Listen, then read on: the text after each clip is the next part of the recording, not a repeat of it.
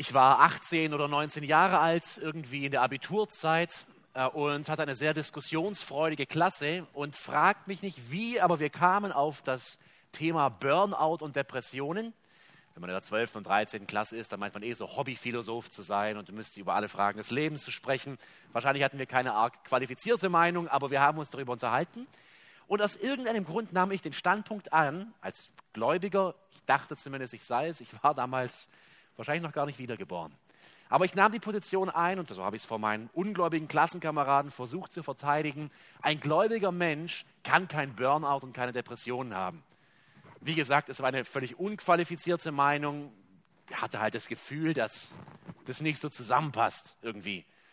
Und ich weiß, da war noch ein anderer gläubiger Klassenkamerad, der später sagte, mein Papa hatte erst vor kurzem einen Burnout und ich glaube schon, dass Gläubige das haben können. Und ich habe gesagt, nein, das glaube ich nicht. Und ähm, ich erinnere mich nicht an den genauen Wortlaut, aber das war zumindest meine Meinung damals. Ungefähr zweieinhalb Jahre später lag ich im Keller meines Elternhauses, da war mein Zimmer, auf der Couch.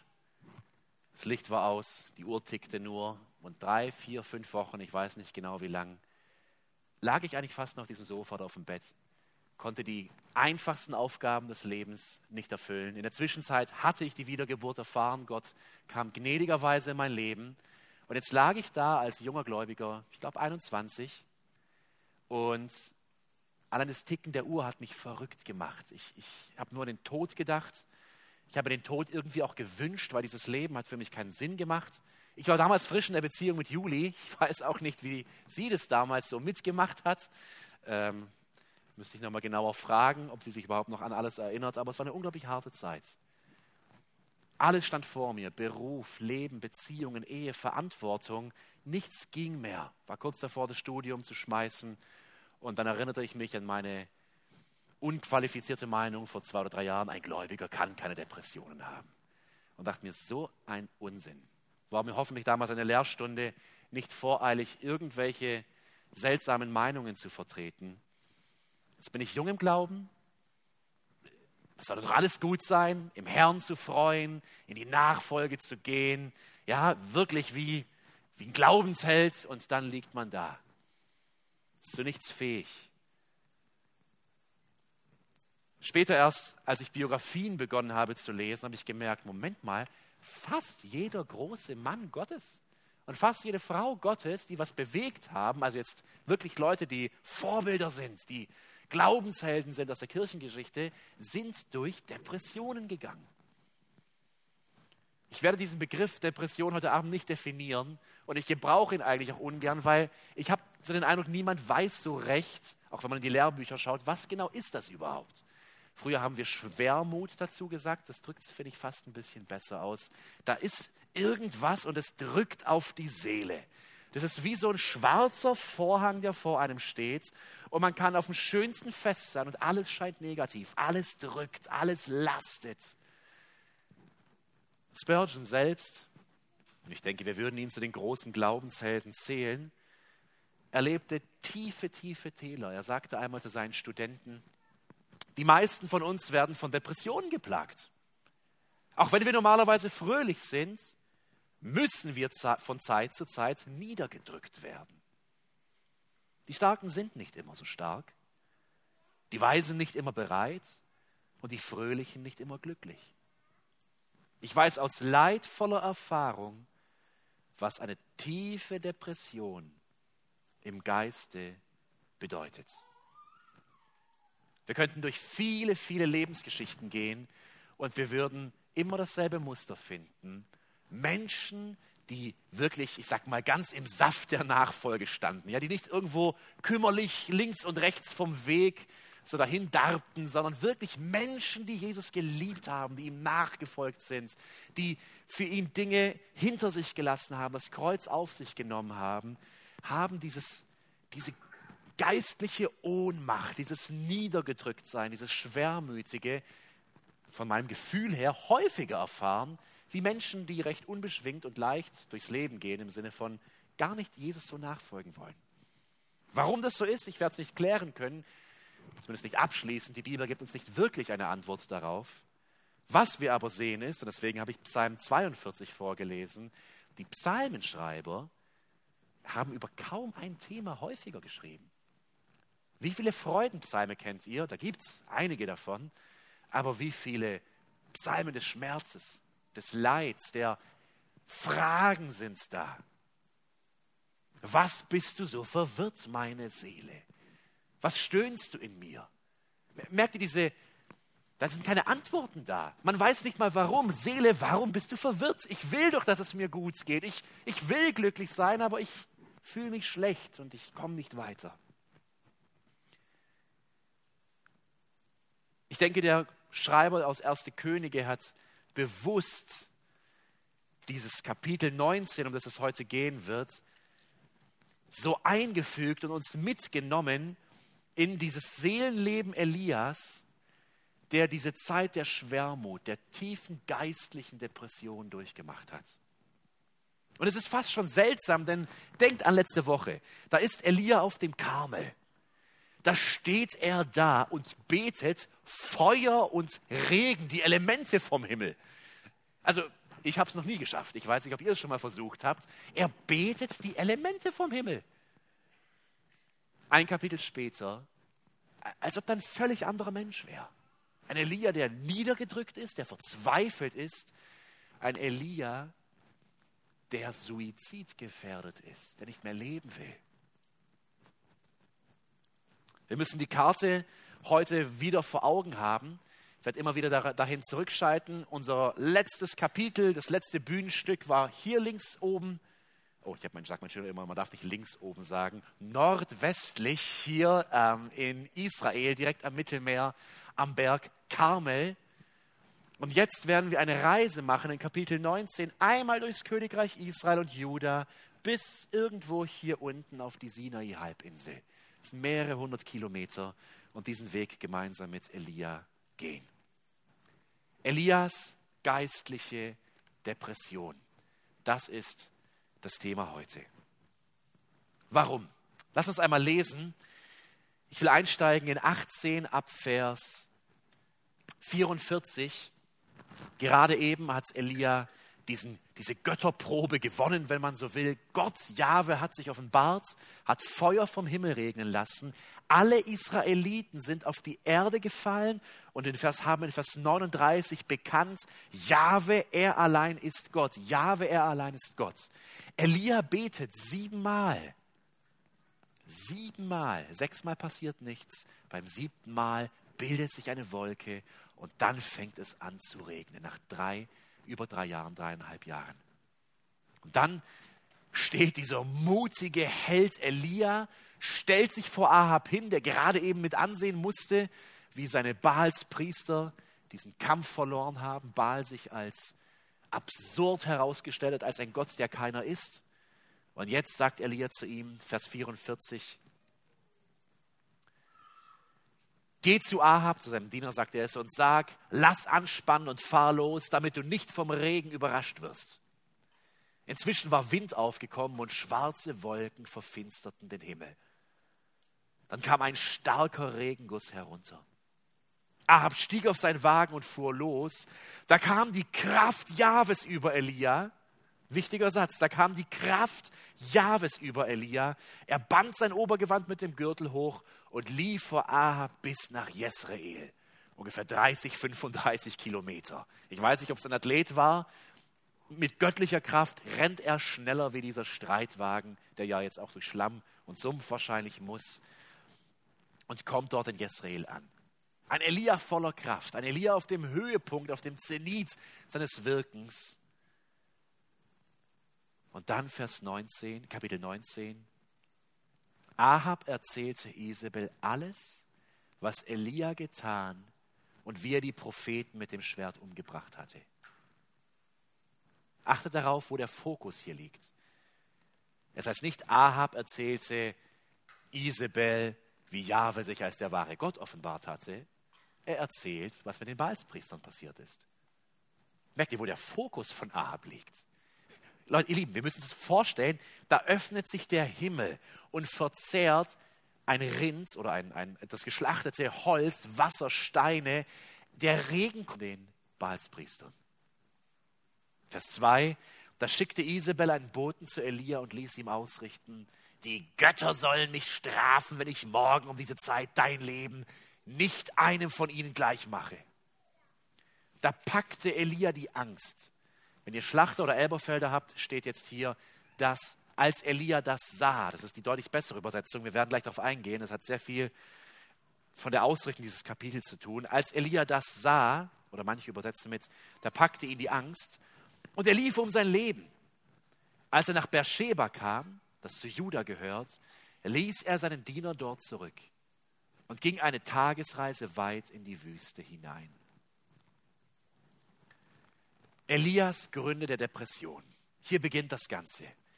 Wie kann es sein, dass ein Mann vom, im wahrsten Sinne des Wortes, vom höchsten Plateau, hier vom Karmel, ins tiefste Tal hinein sagt, binnen weniger Stunden oder Tage?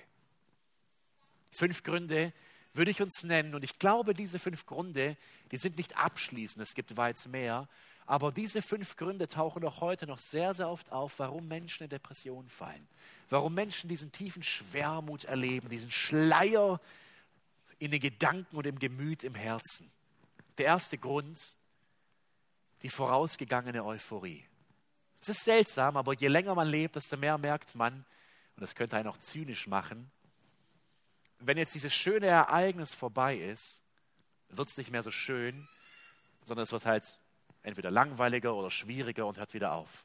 Man fiebert auf die Hochzeit hin und ist die Hochzeit vorbei und dann beginnt das Leben. Die Feierlichkeit und dann ist es vorbei. Der Urlaub und dann ist es vorbei. Und ich glaube, viele Menschen, vielleicht geht es euch so wie mir, man entwickelt so ein bisschen so was Zynisches, dass man sagt, ab der Hälfte des Urlaubs, ja, jetzt ist ja eh schon wieder vorbei. Ja, jetzt äh, die Euphorie ist wieder rum. Der Alltag kommt ja sowieso bald. Zumindest mir geht es so immer wieder. Und das erlebt Elia. Eine vorausgegangene Euphorie. Ich meine, der Mann ist gerade fast einen Marathon gerannt, schneller wie Pferde. Der Mann hat vor dem ganzen Volk Israels bezeugt, wer Gott ist, ist standhaft geblieben, hat Feuer vom Himmel gebetet, hat den Regen wieder erbetet. Er ist, der, was er mit Gott erlebt hat, erlebt kaum ein anderer Mensch in der Weltgeschichte. Aber häufig nach dieser Euphorie das Tal. Es gibt was sehr Seltsames bei Pastoren in Vollzeit, die meistens am Montag ihren Ruhetag haben. Das machen die meisten, glaube ich, so, die eben fest angestellt sind in der Gemeinde und den Sonntag dann in der Regel durcharbeiten mit Gottesdienst und Besuchen und was nicht alles da ist. Und die machen dann am Montag oft ihren Ruhetag. Und wenn man ein bisschen in der Literatur liest, also in so Pastoralhandbüchern, warnen die älteren Pastoren und sagen, ihr Lieben, der Montag ist der schlimmste Tag. Ja, Euphorie war da, der Sonntag, Gespräche und dann die Ruhe, das Nachdenken.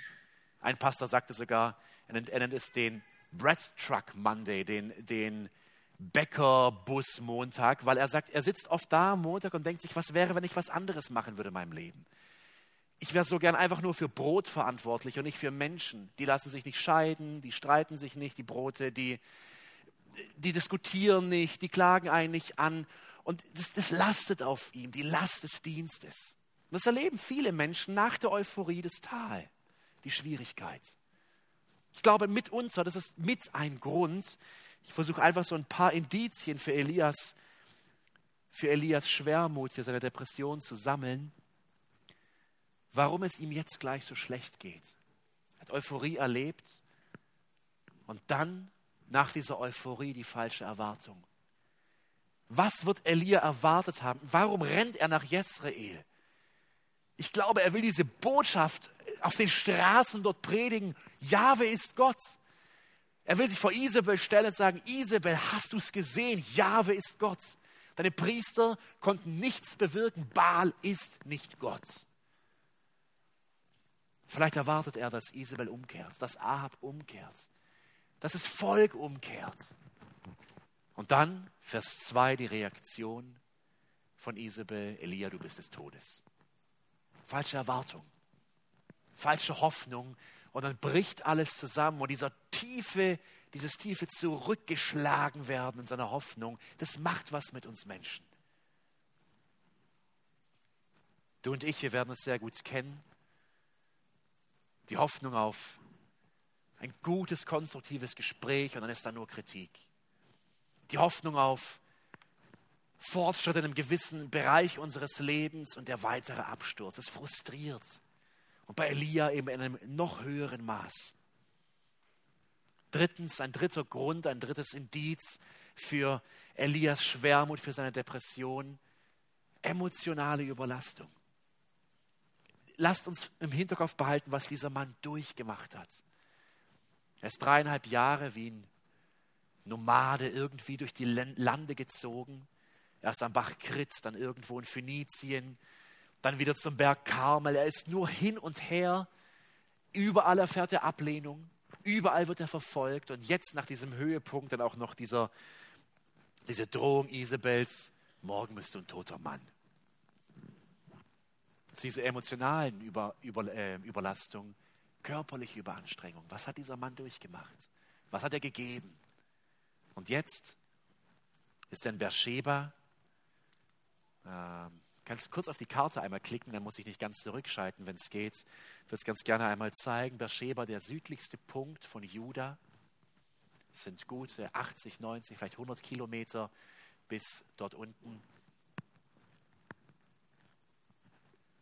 Hier unten Beersheba. Von hier oben kam er es nach Samaria und ist jetzt hier ganz am Südzipfel in Beersheba. Er wird lange wahrscheinlich nichts gegessen haben, entscheidet sich Elia noch für eine Sache. Überanstrengung. Und dann entscheidet sich Elia noch für eine Sache. Er lässt seinen Diener in Beersheba. Jetzt geht es nicht mehr. Er lässt seinen Diener in Beersheba und geht alleine in die Wüste. Einsamkeit. Ich will hier kein volles Programm mit Gründe, warum Menschen in Depression fallen, denn ich will uns nur die Situation aufzeigen. Viele Ausleger werten dieses Kapitel 19 sehr, sehr negativ. Sie werfen Elia vor, er sei selbstsüchtig, er würde vor Gottes Auftrag wegrennen. Elia, er würde dort, wo Gott ihn hingestellt hat, nach Samaria, er wäre in Todesangst geflohen und begründen es dann auch mit Vers 3. Da packte Elia die Angst, wir haben es ja gelesen. Es passt aber nicht zusammen. Und ich, ganz ehrlich, ich kann Elia hier nichts vorwerfen. Was soll ein Mensch tragen können? Wie lange soll ein Mensch stark sein? Elia, er bricht hier zusammen.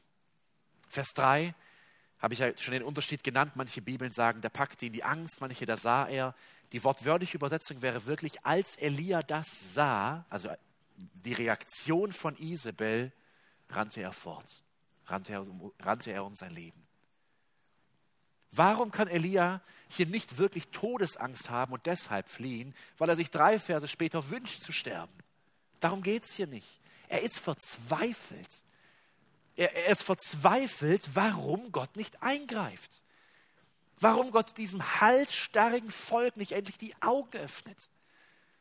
Und er ist so frustriert, dass er in Vers 4 sagt, Vers 4b, dann setzte er sich unter einen einzelnen Ginsterstrauch hin und wünschte sich zu sterben. Jetzt ist es genug, Jahwe, sagte er. Nimm mein Leben von mir, ich bin auch nicht besser als meine Väter.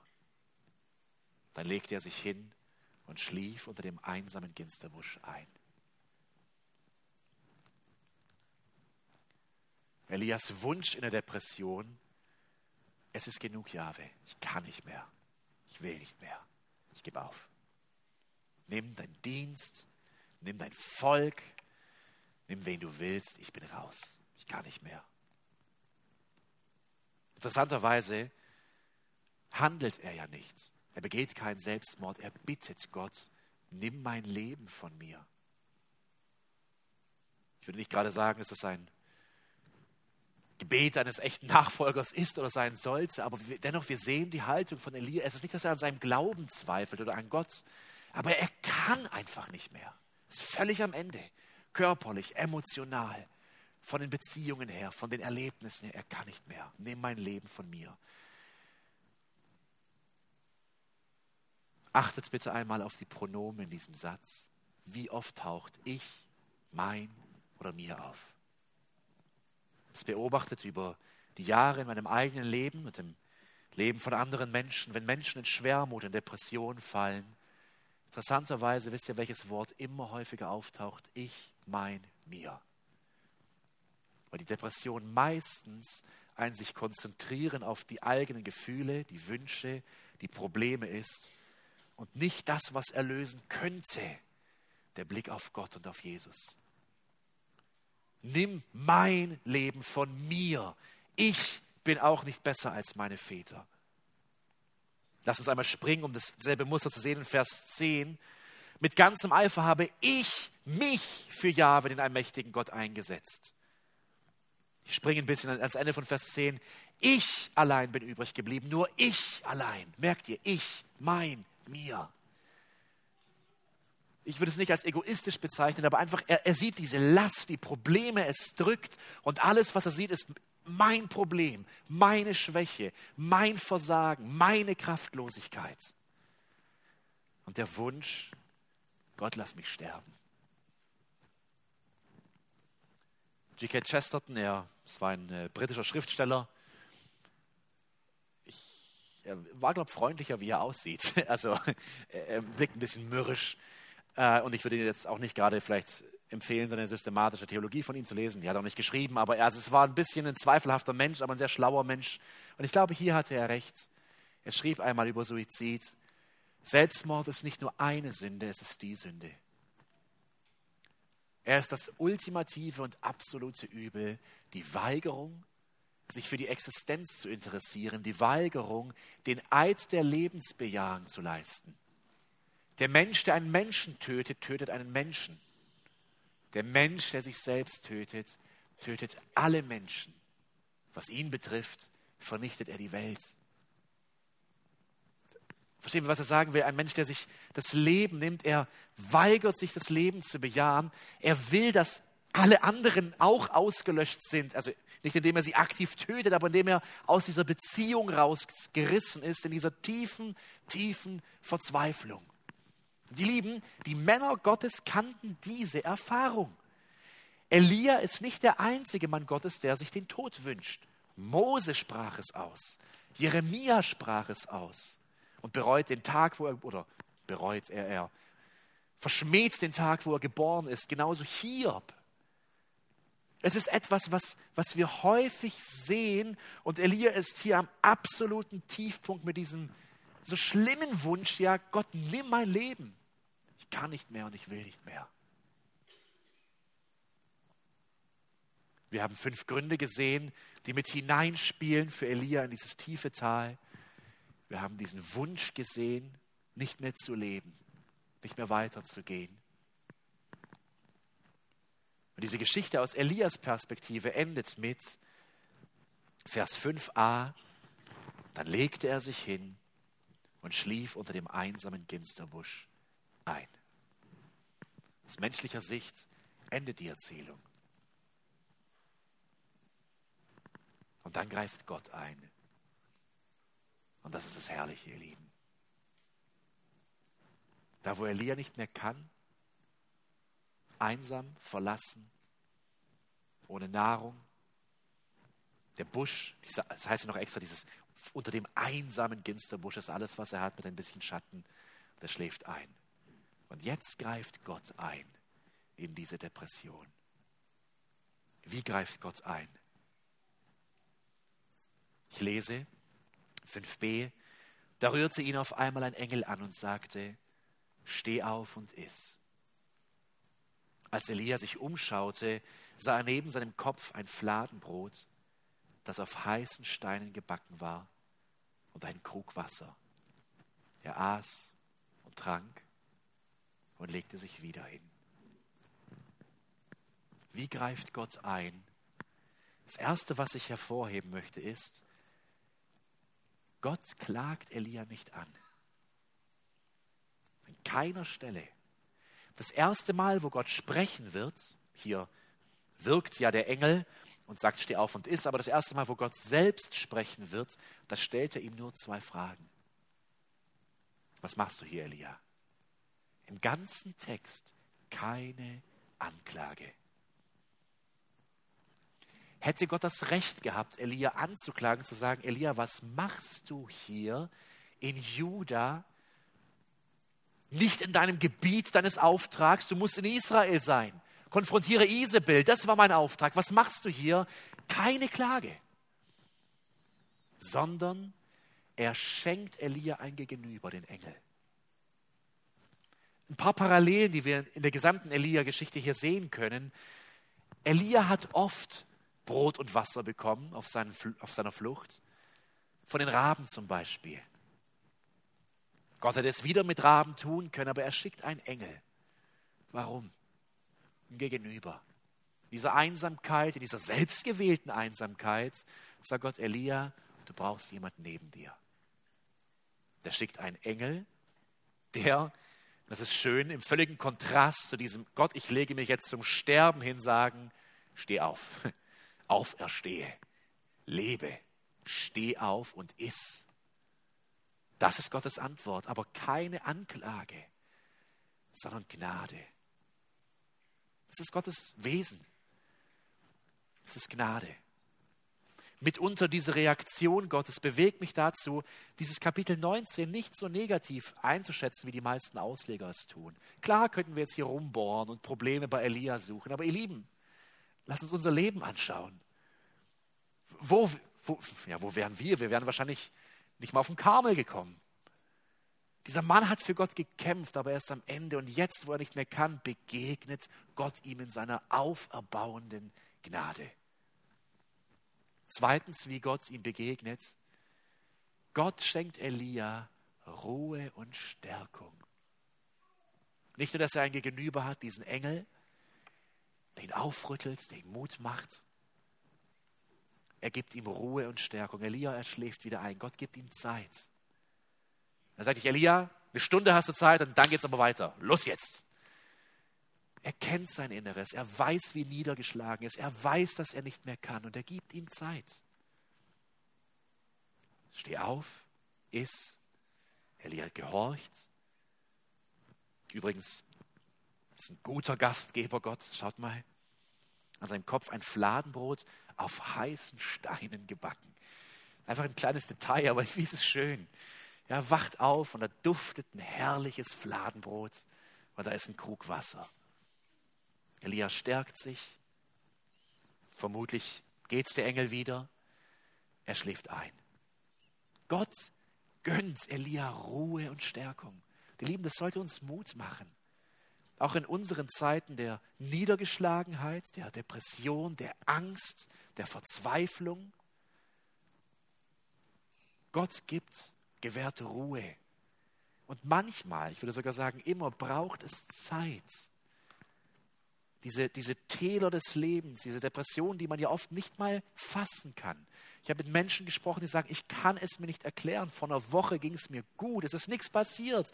Aber jetzt stehe ich hier, ich kann und will nicht mehr. Bei anderen ist es vielleicht deutlicher, kann man die Gründe deutlicher finden. Aber wie es auch sei, es braucht Zeit und Gott gibt diese Zeit. Aber er sagt, steh auf und iss, stärke dich. Die Lieben, wenn du in so einer schwierigen Zeit bist oder einmal hineinkommst, ich vermute stark, dass jeder in diesem Raum, der Jesus nachfolgt, das erleben wird. Werden später noch sehen, warum Gott diese Zeiten gibt. Dann Lass nicht das Ich und mich und mein und mir im Vordergrund stehen, sondern wie Elia, es ist nur eine kleine Aufgabe. Gott gibt ihm keine Riesenaufgabe. Er sagt, Elia, essen und dann wieder schlafen. Ruh dich aus. Such diese Gemeinschaft mit Gott. Und dann halte dich an sein Wort. Stärke dich und ruh dich aus.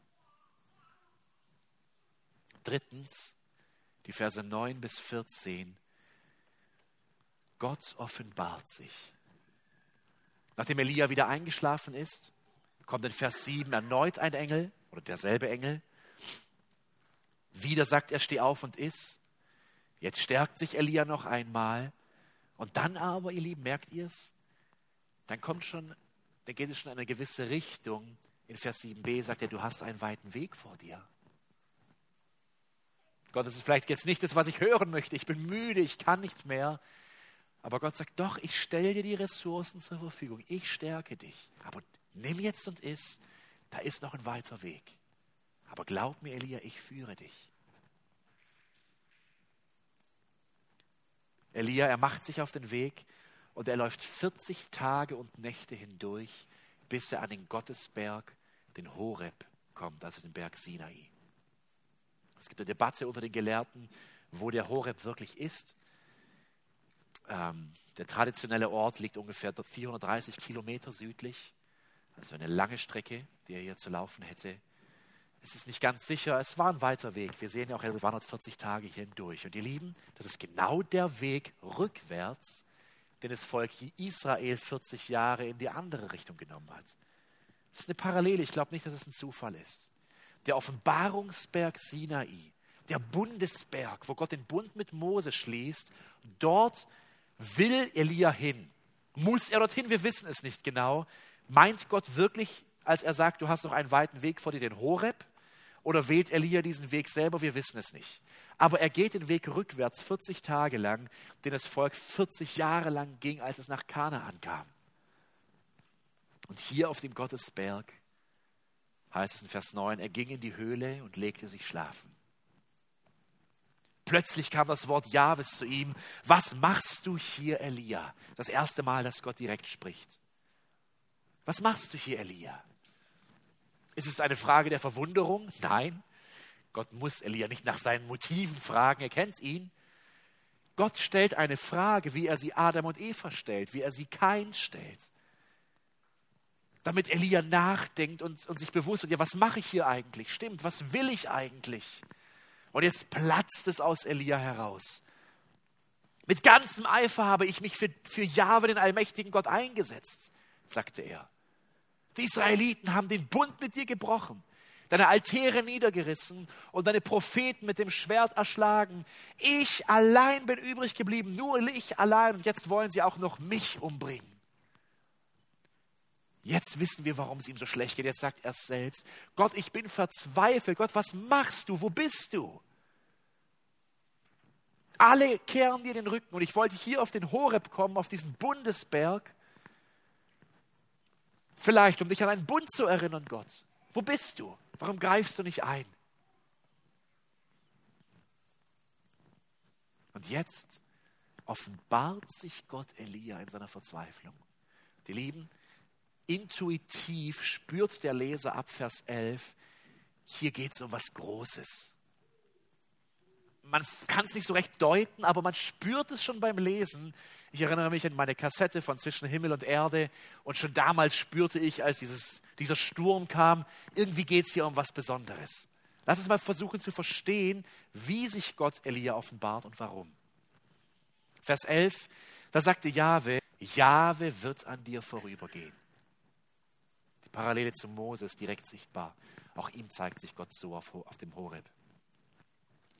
Da kam ein heftiger Sturm herauf, der Felsen aus den Bergen riss und vor Jahwe zerschmetterte.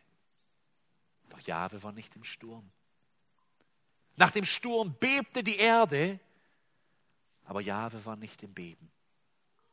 Nach dem Erdbeben ein Feuer, doch Jahwe war nicht im Feuer. Nach dem Feuer der Ton eines dahinschwebenden Schweigens. Als Elia das hörte, verhüllte er sein Gesicht mit dem Mantel und stellte sich in den Eingang der Höhle.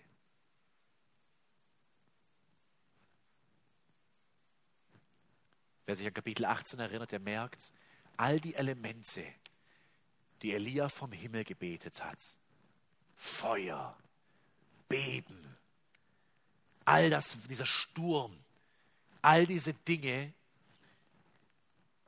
zeigt Gott ihm wieder, er zeigt damit seine Macht, aber dreimal heißt es, Jahwe war nicht im Feuer, Jahwe war nicht im Beben, Jahwe war nicht im Sturm. Er findet Gott nicht in diesem großen, pompösen, lauten, mächtigen. Und dann dieser Ton eines dahinschwebenden Schweigens. Und in dieser Stille da begegnet er Gott und verhüllt sein Gesicht. Es gibt verschiedene Arten, es auszulegen. Ich will nicht alles durchspielen, es wäre zu technisch. Ich glaube, wenn wir Elias Depression verstehen, den Grund, er ist verzweifelt, weil er sich allein fühlt, weil Gott nicht am Wirken zu sein scheint, weil Gott seinen Bund offensichtlich nicht hält, weil ich bin alleine Gott. Alle anderen sind weg, alle sind Feiglinge.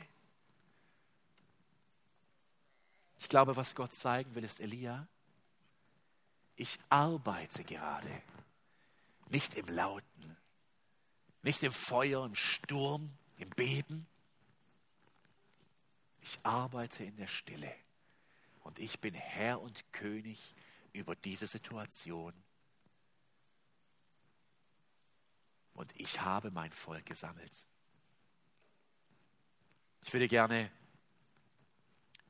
gleich hier die Parallele erwähnen und später noch genauer darauf eingehen. Gott zeigt Elia in dieser Stille, dass er sein Volk nicht verworfen hat und dass er am Arbeiten ist. Vers 18. Ich werde 7000 in Israel übrig lassen, die sich nicht vor Baal hingekniet und sein Bild nicht geküsst haben. Wenn bei dir steht, ich habe 7000 übrig gelassen, ist es vermutlich nicht richtig übersetzt. Wahrscheinlicher ist hier von der Verbform die Zukunft. Gott gibt Elia den Ausblick, sagt, Elia, ich bin am Wirken. Ich bin am Wirken. Und so offenbart sich Gott Elia in der Stille. Und zuletzt greift Gott ein, indem er Elia Sinn gibt, einen Auftrag gibt. Sagt Elia, das ist nicht umsonst. Du siehst zwar gerade nichts, aber meine Mühlen, sie malen langsam aus deiner Sicht, aber sie malen beständig. Ganz klaren Plan. Und deswegen gebe ich dir jetzt einen Auftrag. Er gibt Sinn. Er gibt ein Ziel. Aber dieses Ziel ist seltsam. Es ist so seltsam, dass Elia wahrscheinlich die Kinnlade runtergefallen sein wird. Vers 15. Geh den Weg durch die Wüste wieder zurück. Geh bis nach Damaskus, Hauptstadt von Assyrien. Und salbe dort Hazael zum König über Syrien. Was? Gott?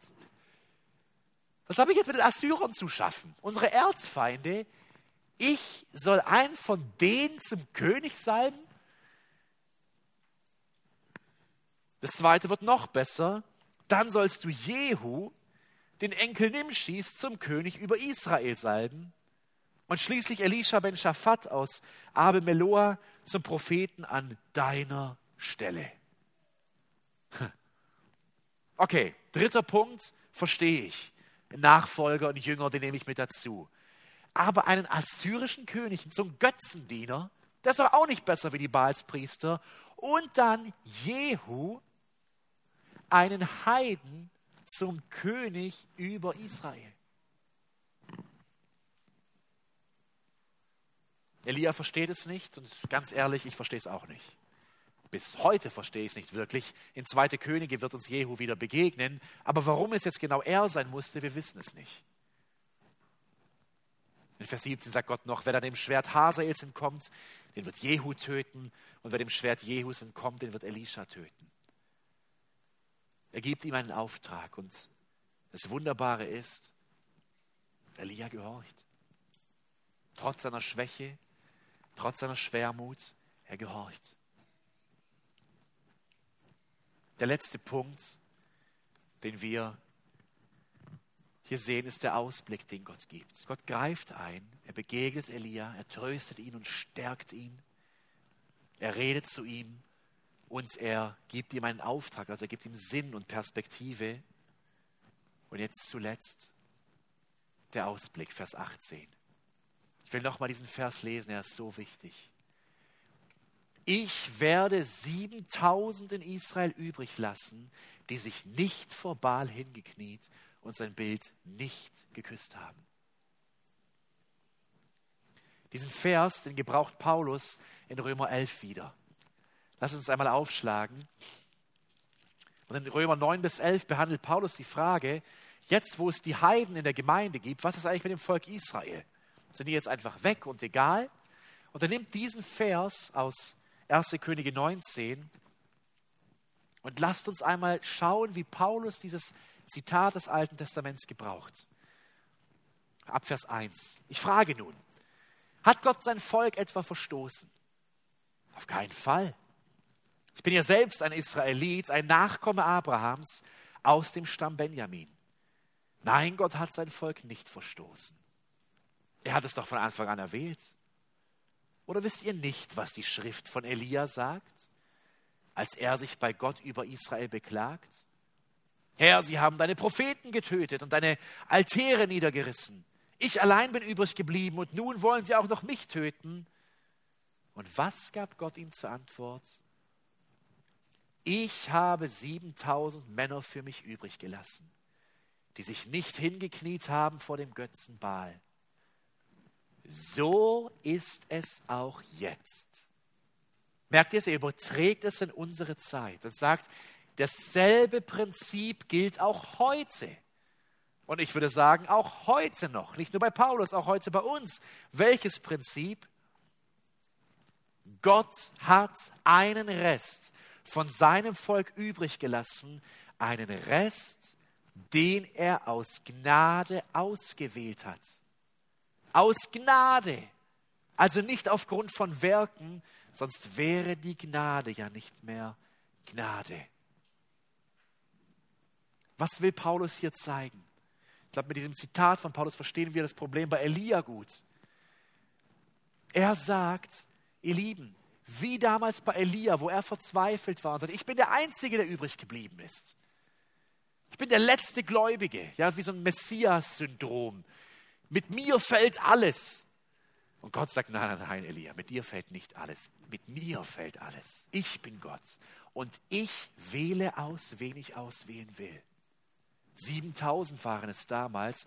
Paulus überträgt und sagt, genauso auch heute. Gott wählt sich sein Volk. Gott wählt sich seine Menschen. Und er wählt sie aus Gnade, nicht weil sie irgendwas getan hätten. Ihr Lieben, und ich will diese Wahrheit vor allem dir zusprechen, wenn es dir gerade schlecht geht. Verstehst du dies, dieses tiefe Prinzip?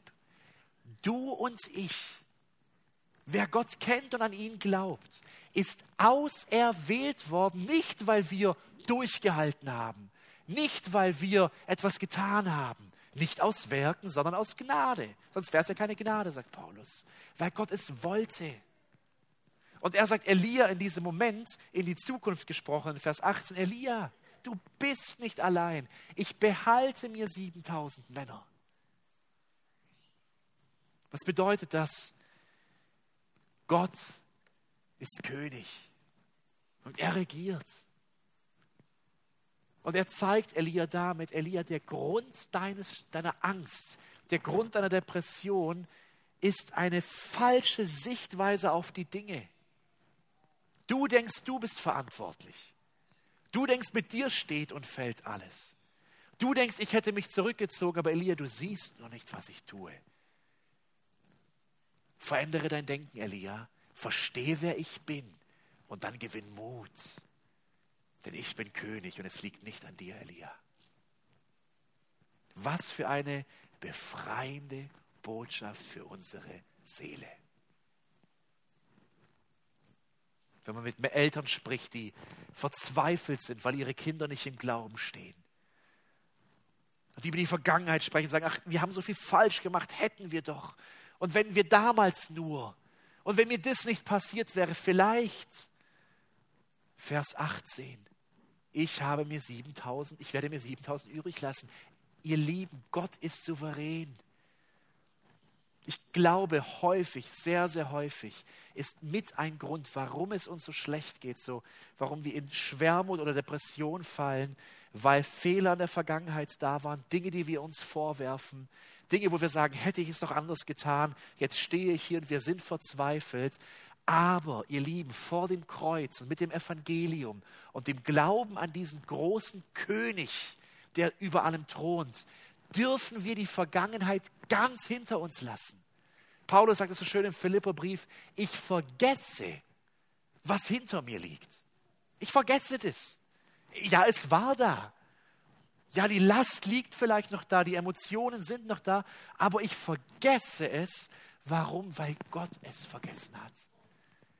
Weil Christus dafür starb, für diese Sünde, für mein Versagen. Und jetzt lege ich es ab und strecke mich nach dem aus, was vor mir liegt. Und was vor mir liegt, ist herrlich. Das ist wundervoll. Es ist eine Zukunft, die Gott plant uns geht. Und ich darf vertrauen. Und ich darf vor dem Kreuz alles hinlegen, niederwerfen und sagen, Jesus, diese alten Ketten sind weg. Und ja, ich bin niedergeschlagen. Ja, ich muss meine Seele selbst fragen, warum bist du so verzweifelt? Warum bist du, warum stöhnst du in mir? Aber ich weiß, ich weiß, Jesus hat mir vergeben. Ich weiß, ich bin sein Kind und ich weiß, er ist ein guter Gott. Ihr Lieben, ich glaube, das ist das Hauptproblem, warum es uns so schlecht geht. Das war Elias Hauptproblem. Es ist ein Anzweifeln daran, Gott, bist du wirklich gut? Schau mich doch an. Schau doch mein Leben an. Schau, was passiert ist. Bist du wirklich gut? Und Satan schießt damit Pfeilen auf uns, weil er weiß, wenn hier Zweifel kommen an Gottes Güte, an seinem liebenden Vaterherz, dann hat er uns im Griff. Aber der Gläubige darf sagen, ich, ich verstehe es jetzt nicht, aber ich weiß, du bist gut. Ich will auf Psalm 42 zum Abschluss noch einmal kommen. und unsere Perspektive ausrichten auf etwas, was hier zweimal auftaucht in diesem Psalm. Dieser Psalm von den Söhnen Koras ist in Verzweiflung geschrieben. Noch ist das Problem nicht beseitigt. Noch ist die Depression nicht verschwunden. Noch liegt der Schwermut auf ihnen. Deswegen zweimal dieser Ruf, was bist du so verwirrt, meine Seele? In Vers 6, Vers 12, was bist du so verwirrt, meine Seele? Psalm 43, er gehört dort dazu, auch hier zum dritten Mal in Vers 5, was bist du so verwirrt, meine Seele, was stöhnst du in mir? Und was ist die Antwort? Lass uns genau hinschauen und auf die Zeitformen achten. Vers 12b, hoffe auf Gott, denn ich werde ihn noch loben für die Rettung, die von ihm kommt. Das ist Glaube. Das ist Glaube, der sich daran hält, dass Gott gut ist. Noch geht es mir schlecht, noch wünschte ich, alles wäre anders, noch wünschte ich dieses Leben. Ich weiß eins, ich werde ihn noch loben. Hast du diese Perspektive? Elia hat sie zeitweise verloren. Können wir ihm einen Vorwurf machen? Gott macht ihm keine Vorwürfe, deswegen würde ich es auch nicht machen. Aber wir lernen aus dem Wort, aus Elias Leben, der Unterschied des Gläubigen, der in Schwermut und Depressionen liegt, zum Weltmenschen ist, dass er sagen kann, hoffe auf Gott, meine Seele, denn ich werde ihn noch loben für die Rettung die von ihm kommt, meinem Gott. Denn die Rettung kommt. Deswegen, Elia in geistlicher Depression, ja, ich stimme mit Spurgeon überein, auch wir werden es erleben. Aber lasst uns diese Hoffnung haben. Wenn es dir gerade schlecht geht, wenn du dich vielleicht wiedererkannt hast in den Gründen von Elias Depression, geh nicht in die Einsamkeit. Das ist der schlechteste Weg wahrscheinlich, den man wählen kann, sondern mach's, was Gott bei Elia tut. Geh ins Gespräch, nimm dir jemanden zur Seite, der diesen Blick wieder, diese Perspektive dir wieder ins Herz rücken kann durch das Wort. Hoffe auf Gott, denn ich werde ihn noch loben für die Rettung, die von ihm kommt, meinem Gott. Elia wird bald einen Partner an die Seite gestellt bekommen, einen, der wirklich ein Partner ist, nämlich Elisa. Und das werden wir uns nächste Woche als den kürzesten Abschnitt, der es wirklich in sich hat, nächste Woche anschauen. Amen.